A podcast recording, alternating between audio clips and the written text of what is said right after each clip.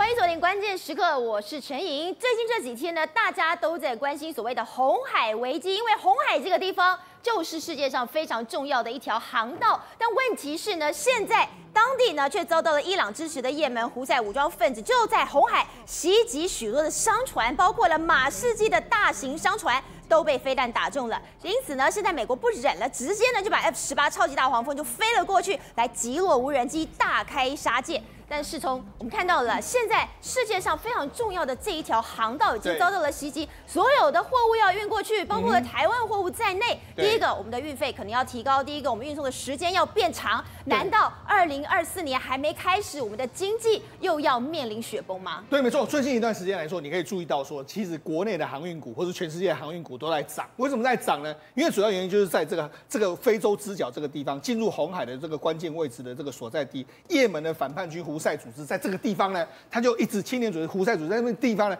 攻击用无人机或者用飞弹攻击经过了这个船只，对，导致最近一段时间呢，很多船只都不敢这个经过这个，而且他都超大的打哦，对，没错，他一开始的标的是锁定以色列，那后来他就说，那以跟支持以色列，我也攻击，所以很多游游轮或者很多大型的这个货柜人根本不敢经过这个地方。我们给大家看一下，过去从亚洲出发的，你经过这个，包括说进入亚丁湾，然后进入这个红海，经过苏伊士运河可以到欧洲。现在没办法经过这一条，因为现在不敢进入所谓的一这个进入所谓的红海，他们现在要绕道从这个所谓好望角绕到欧洲去。那你知道这一来一回的话差多少时间？如果过去从亚洲东远东地区到欧洲来说的话，大概二十五天。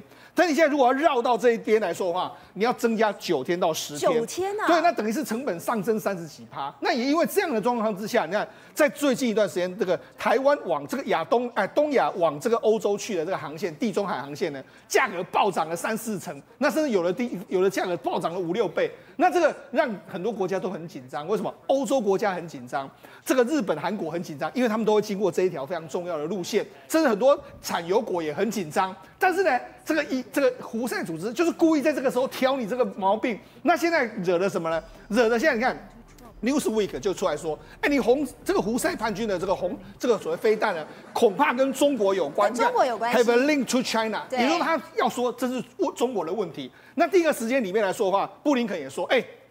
我们已经致电给这个王毅啊，打电话给王毅啊。对，那你说，哎，针对这个胡塞组织啊，你们要好好的这个这个跟他们谈对话啊。他说你要，因为中国在这边也有驻军，美国现在有扮演所谓的积极性的角色。他说你也要扮演积极性的角色啊。这问题是中国会理他吗？中国可能不会理他。另外一方面，连纳坦雅胡都说了，纳坦雅胡就说，哎，我现在已经打电话过去了，给呃叫人这个传讯息给这个习近。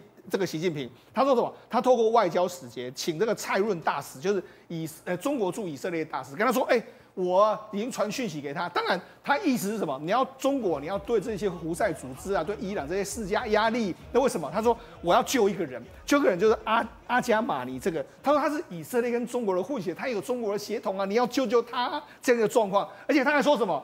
他说以前呢、啊。”他以前关系好的时候呢，他跟中国大使就通通就常常不请自来，会跟他聊天。中国大使来找纳坦雅胡。那现在是他找那找找那大使，还要自己打电话。对，然后那大使还要理不理的。然后他说：“哎、欸，你要跟我，你要确信哦，你要把这个口我的口信要传给这个习近平、哦。”还被已读不回但是看起来会不会传，我们不知道。所以呢，事实上目前为止来说，显然。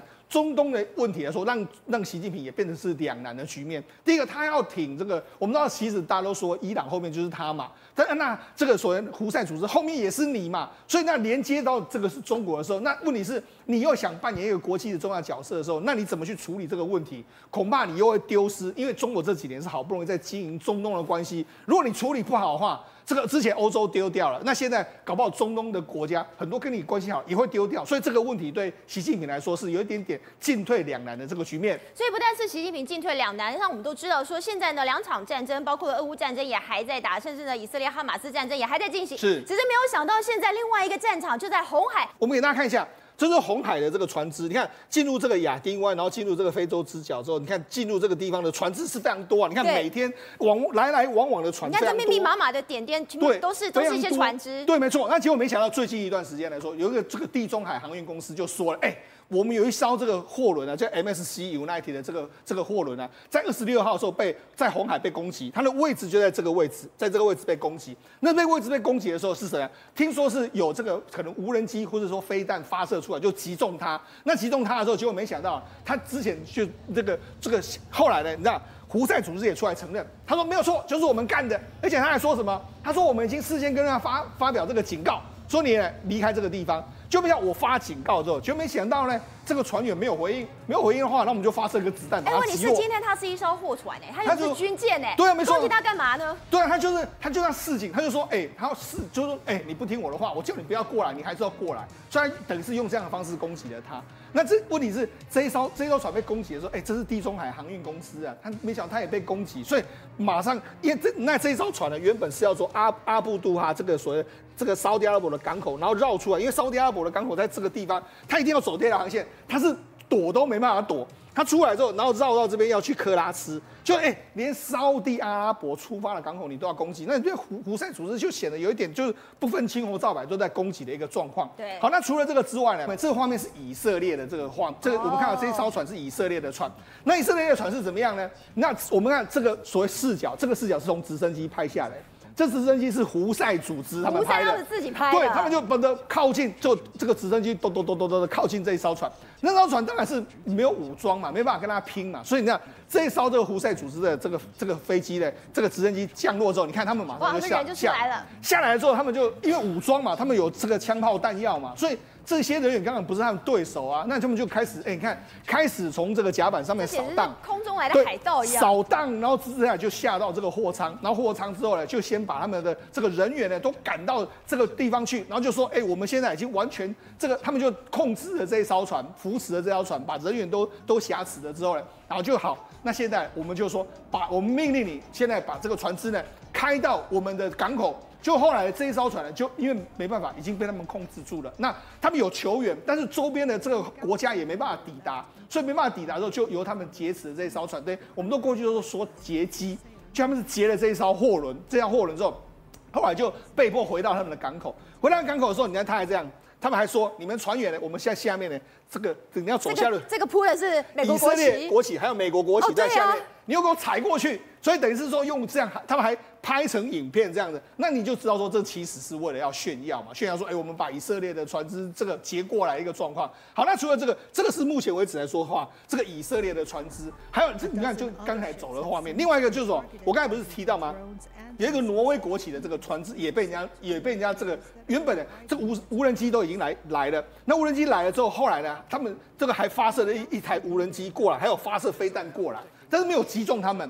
就没有击中他们的，幸好是啥？这艘游轮马上就 call 了这个印度的海，这个美国海军攻，你进来啊！是美国海军来了，就美国海军就来了。幸好这美国海军赶到，护卫着他，然后就一路离开了。嗯，那也因为你这样，哎、欸，你也太嚣张！你看，你把印这个以色列的船只劫持了，那你又攻击我们刚才讲的地中海游轮公司，然后你又攻击这个挪威国。挪挪威挂着挪威国旗的游轮，这关挪威什么事？对，那美国也会被攻击。因为美国我们知道，美国都是自诩为世界和平的维护者。于是呢，美国就说：“哎、欸，我们现在我们周二的时间呢，向红海地区发射了所谓的向胡塞组织发射的所谓的飞弹，我们弹道飞弹，弹道飞弹是干什么呢？因为他们有用反舰飞弹去打那些船只，美国就用所谓弹道飞弹去拦截他们，所以美国发射了飞数枚去拦截他们的这个所谓飞弹。”那除了这个之外来说话，他们美国的官员是说，都发落，呃，击落三枚的这个飞弹。另外，除了这个之外，美国还派出什么？他们的中央司令部呢，在 X，就是说现在的以前的 Twitter 发文说，我们来自艾森豪航空母舰的这个 F 十八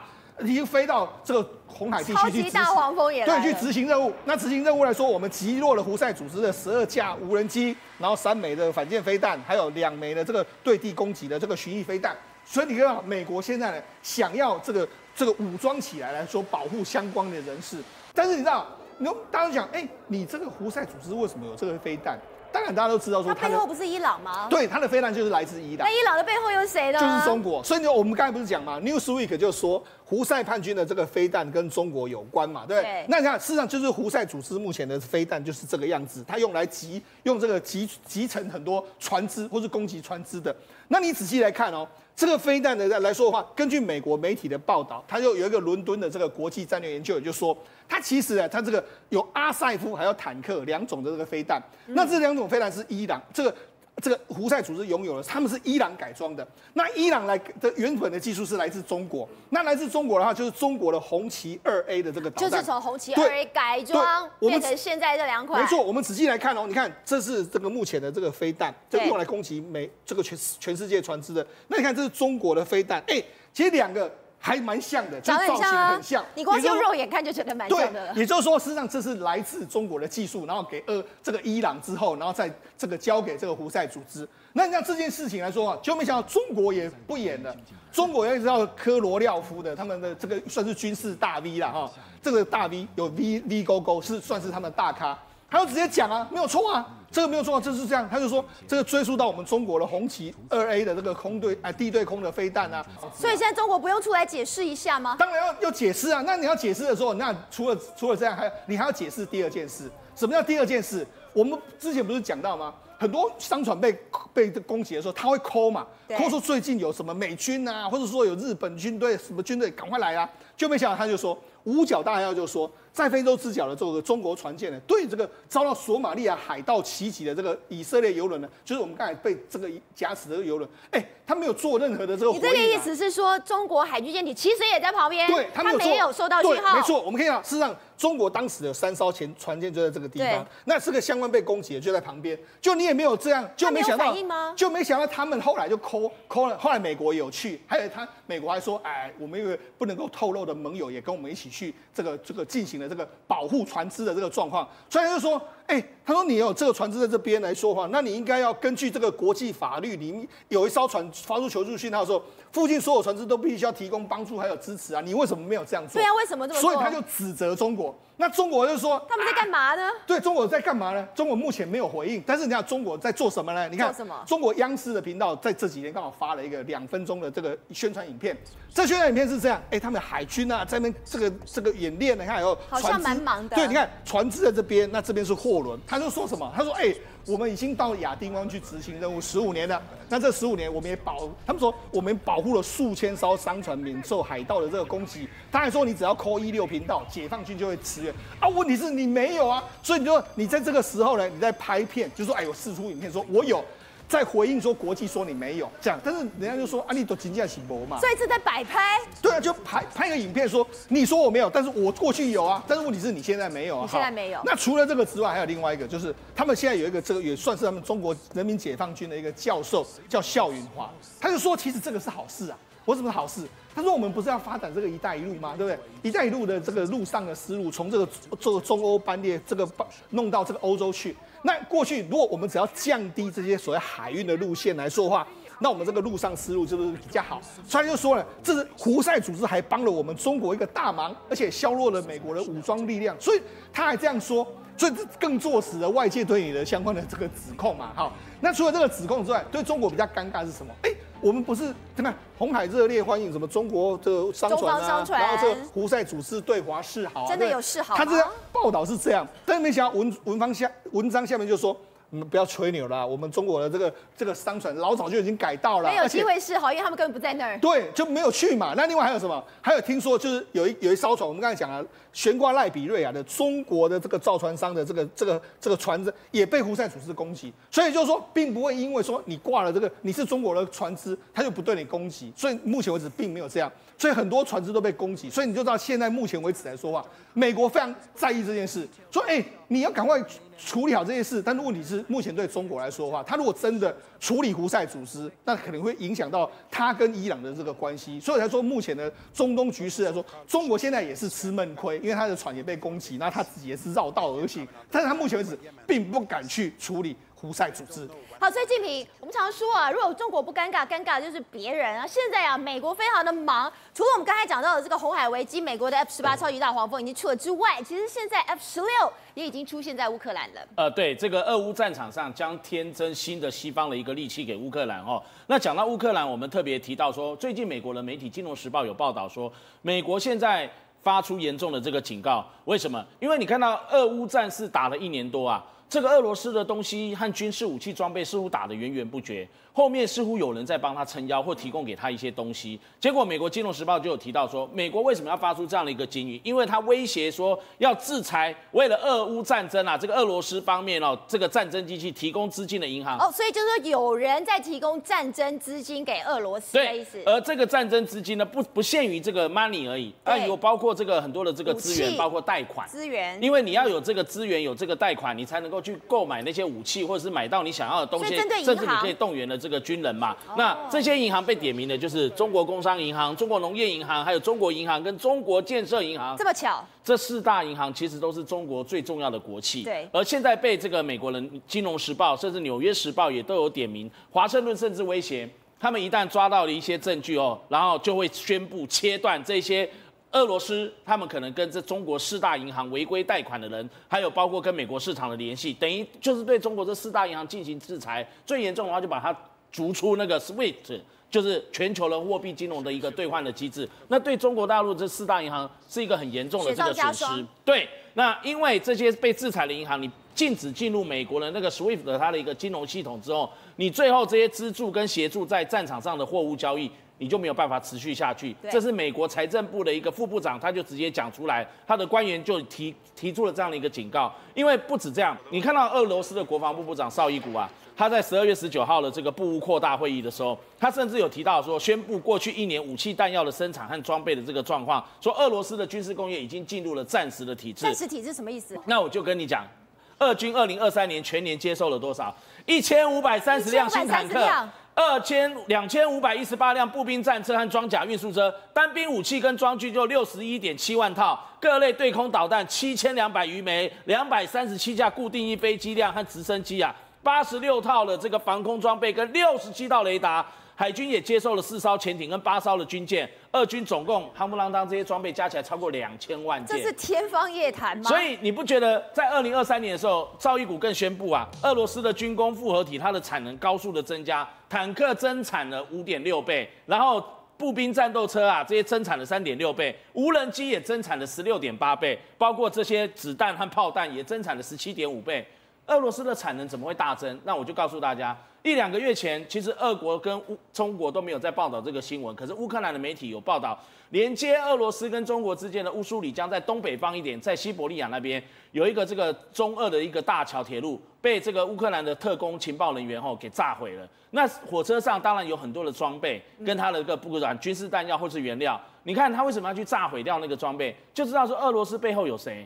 有中国嘛？美国也注意到这个状况，所以才会威胁说，我开始要制裁。而现在俄罗斯啊，他也想尽办法要突破，因为有很多包括半导体的晶片、电子的这个晶片商，他们都拿不到啊。那这也跟半导体有关？当然啦，你看到我就举例啦，俄罗斯有一个电信提供商叫 Convex，后来也被这个美国的媒体踢爆，他们之前想办法要跟这个俄罗斯的情报单位联络的时候呢，他就他就他一定买不到思科的装备嘛，那怎么办呢？可是他就可以替。透过他们俄国，他们境内有一个这个很少人知道的一个电子商务网站，叫 NAC。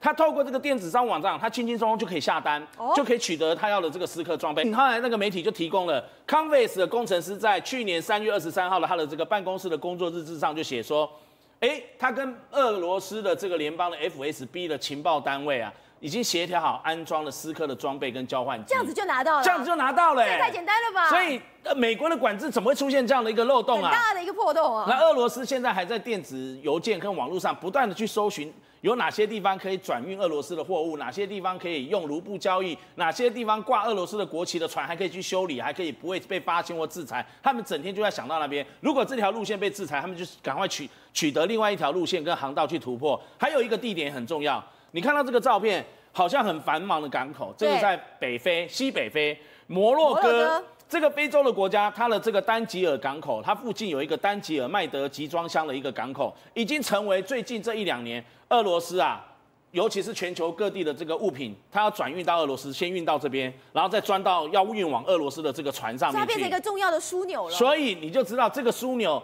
对俄罗斯来说多重要，包括从台湾还有这个。中国大陆进口的这些电子产品零件啊，你想得到的，包括 Intel，还有 NVIDIA、辉达的这个晶片，它都拿得到哎。如果连俄罗斯都拿到，中国怎么可能拿不到？所以你看啊，乌克兰军队在战场上找到了一枚由俄罗斯九 N 七二七导弹上的这个电路板上有德州仪器的晶片哎，你说的没错，连这个俄罗斯都拿得到，那怎么会中国拿不到辉达的晶片呢？不只是这样，Google 它设计的这个 AI 优化的这个晶片，俄罗斯的这个武器专家和人员都讲说。现在连这个俄罗斯的导弹跟无人机也都找得到美国的晶片，所以这个时候美国会想，那我还是要想办法提供乌克兰更多的这个武装设备。所以美国就想尽办法，乌克兰一直想要拿到 F 十六战斗机。当然了，最近荷兰其实荷兰已经提供这个呃乌克兰二十三架 F 十六战斗机，那乌克兰也派了几十个去英国和美国的飞官，那其中有十六个在英国受训，那这是英国国防部公布的照片。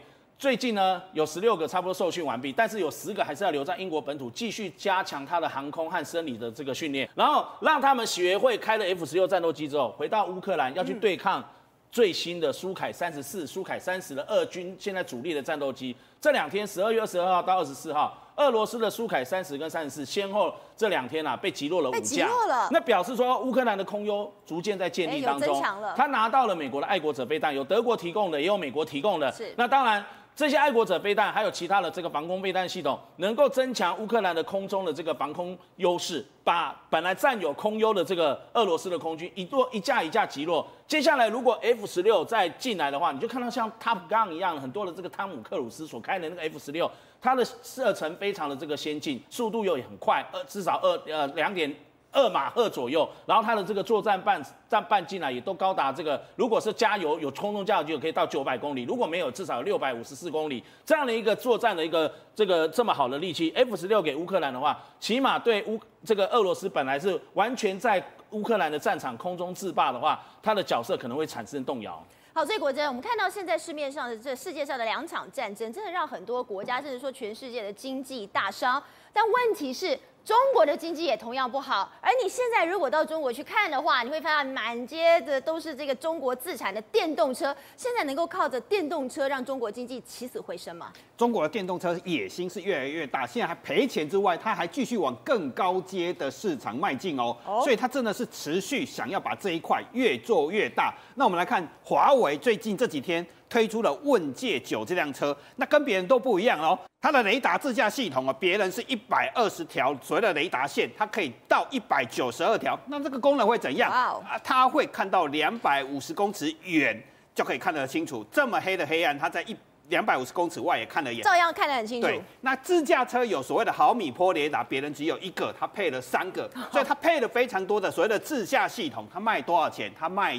只有人民币五十二万，所以他做这件事情想要做什么？他想要证明自己可以挑战劳斯莱斯的库里南跟迈巴赫，所以他定位是什么？这就是中国。我们要想象自驾车，它所谓的。所谓的电动车，他已经赔这么多钱，花这么多钱在这个领域。他既然说推出这辆车，他要挑战劳斯莱斯跟还有迈巴赫，是一千万跟两千万的车子，所以他配的所有的自驾系统都是最好的。哦，所以更有趣的地方，他配这么好的自驾系统，他一辆车有十个荧幕。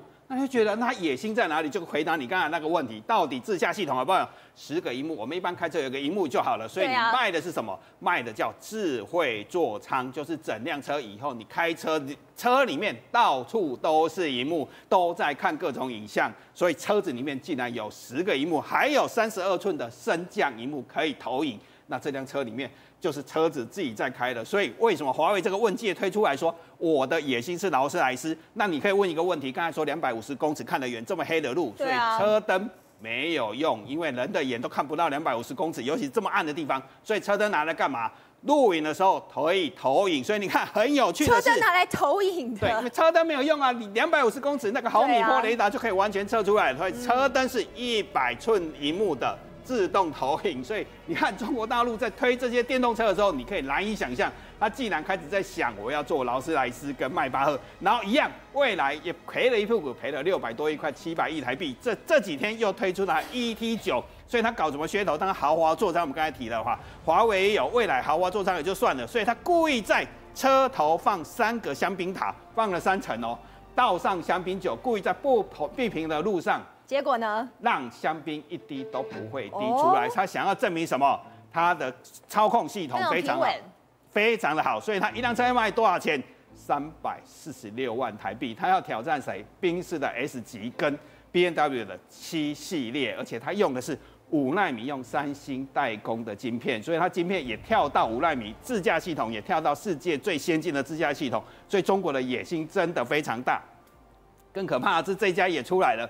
小米我们都知道，小米也要开启发展汽车了。再过两，在明天他就要发表，他要做汽车，哦、所以他现在推出的叫小米 SU 七。那我们知道中国电动车，他做的是什么？买德国跟日本的技术，做出所谓的跟日本跟德国就买全世界最好的技术，然后做出最便宜的车子。所以小米这辆 SU 七一样，它用的是谁？用的是德国的设计师做出来，跟保时捷一模一样。它就是要媲美保时捷的 Taycan。对，它这个是也是好几百万的车子，要三百万到八百万都不等，还买不到。结果它卖多少钱？八十到一百二十万，就是小米中。中国就是这样，你看它可以一样可以自动停车，也可以到地下停车场停车。那时候二零二雷军在二零二一年的时候跟马斯克拍照的时候就说，我要挑战。特斯特斯拉的 Model S，而且他说未来十年内哦，我就要做到这件事情哦。对，那股价就上来，而且真的推出这样的车子，所以野心真的很大。当然，我们来看雷军到底有没有决心嘛？他已经，你看他的专利已经到一千零九十个专利了，这么多个。所以中国是真的是买德国的技术，用德国的设计师去做出这辆小米 SU 七只卖八十到一百二十万。当然，我们来看财报的时候就可以知道了，做了这么多事情，他做的是什么？每年都在赔钱，所以我们来看小鹏一样，跟他们叫魏小李，结果营业额都在成长，这一栏是它的营业额不断的成长，赔了钱是不停的往前增加。你看二点三八、二点八、三点八九，这是赔钱哦，数字越大赔越多，营业当然营业额不断的增加，所以一样问界未来跟小鹏大家都在赔钱，可是他完全不怕，所以他最近还通知台商怎么样？你们尽可能如果要做我的供应链，就尽量要上市。为什么要上市？是因为我就是要提高规模，杀价提高规模，大家拿钱来烧，赔钱也不怕。所以刚才小鹏跟蔚来，现在蔚来已经赔了六百九十亿，快七百亿台币，但是他照样要挑战所谓的宾士跟 B N W。中国真的是。决心要变成世界电动车市场的迫害者。好，所以宇轩，其实我们看到，当这些车子他们在打价格战的时候，感觉他们也是在打的七伤拳啊。尤其现在我们知道中国经济不好呀，很多民众哎，他们有去工作啊，他们也有工作啊，但问题是根本领不到钱，领不到薪水。但我觉得最荒唐的是什么？哎，你各位你看一下现在现在这个画面跟景象的时候，哎，宇轩不对啊，为什么上面堆了一堆垃圾啊？这这在做什么？怎么一回事？哎，是大家不爱卫生吗？大家不爱干净吗？当然不是。